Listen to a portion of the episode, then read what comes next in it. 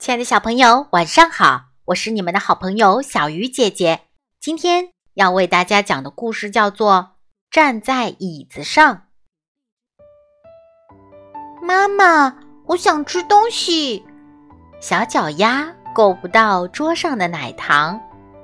宝贝，等一等，妈妈正在洗衣服。爸爸，我想看书。小脚丫拿不到书柜里的故事书。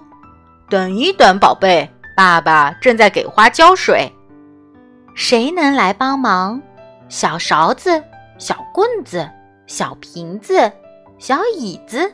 对了，是小椅子。小脚丫站在小椅子上，奶糖够到了。站在小椅子上，故事书拿到了。宝贝，是谁帮你拿的东西？是我的好朋友小椅子，可是妈妈却说小椅子不喜欢别人用脚踩，不然他会生气的。怎么生气了？小脚丫一点儿也没看出来。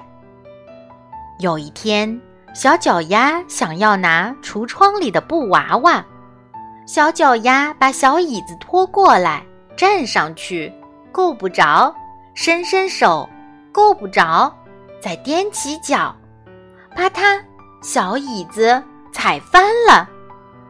啊！惊天动地的哭声响起来。爸爸妈妈冲进房间，宝贝怎么了？小脚丫的额头被撞出了好大一个包。这下他才知道，小椅子真的会生气。有一天。大嘴蛙想要站在小椅子上拿东西，小脚丫看见了，赶紧告诉他：“小椅子不喜欢别人用脚踩，不然他会生气的。千万不要站在上面。”亲爱的小朋友，如果你要去拿自己够不到的东西，千万不要踩在小椅子上哦，要请爸爸妈妈帮忙，不然小椅子生气，后果。很严重哦！